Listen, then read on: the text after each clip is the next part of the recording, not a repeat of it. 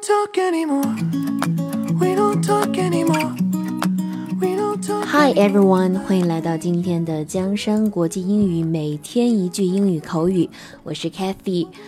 So today the sentence 这句话呢还是比较特别的，它一般情况下，嗯，和和气气的时候不会用，用在这个关系，不管是友情还是爱情呢，真的是走到了一个尽头，达到了冰点 （freezing point），freezing point。So a relationship approaches freezing point, we can say to the other side, I have nothing to say to you. I have nothing to say. I have nothing to say. I have nothing to say. 那这今天的关键句子就是 I have nothing to say. Sorry， 我无可奉告，无话可说。嗯，比如说分了手的情侣，那一方呢老去找另外一方，那你可能也不想去 hurt someone else，right？你也不想去伤害他，hurt，you you just want to keep silent，可能就保持沉默，keep silent，stay quiet。 You just say sorry, I have nothing to say to you。我确实跟你没什么可说的。那这里的有一个同义的一个词语了，叫做 speechless。speechless 无语的，不是真的是我们所说的那个中文里的表示很郁闷、很晕的那个无语啊，是真的是我没有什么想跟你说的了。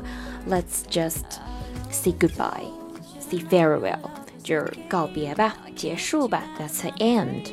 OK，这是第一种情况，当一个关系到达冰点时。怎么样表达有劲？I have nothing to say to you。注意 nothing 的这个发音，nothing，OK。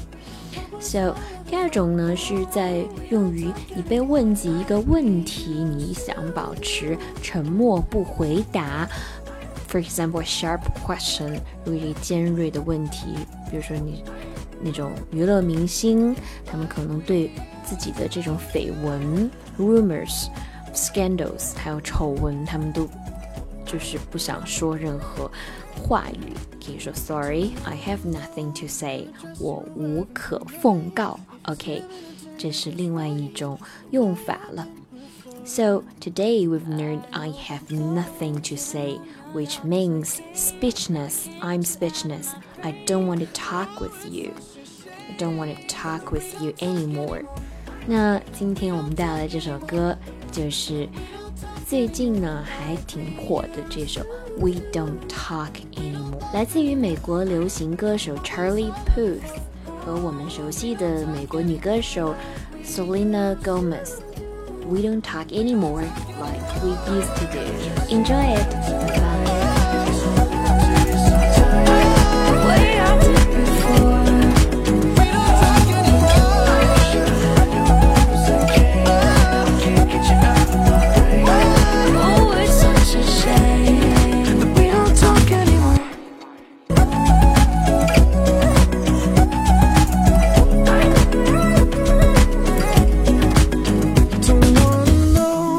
Just you over heaven tonight. If he's giving it to you just right the way I did before. I overdosed. Should've known your love was a game. Now I can't get you out of my brain. Oh, it's such a shame.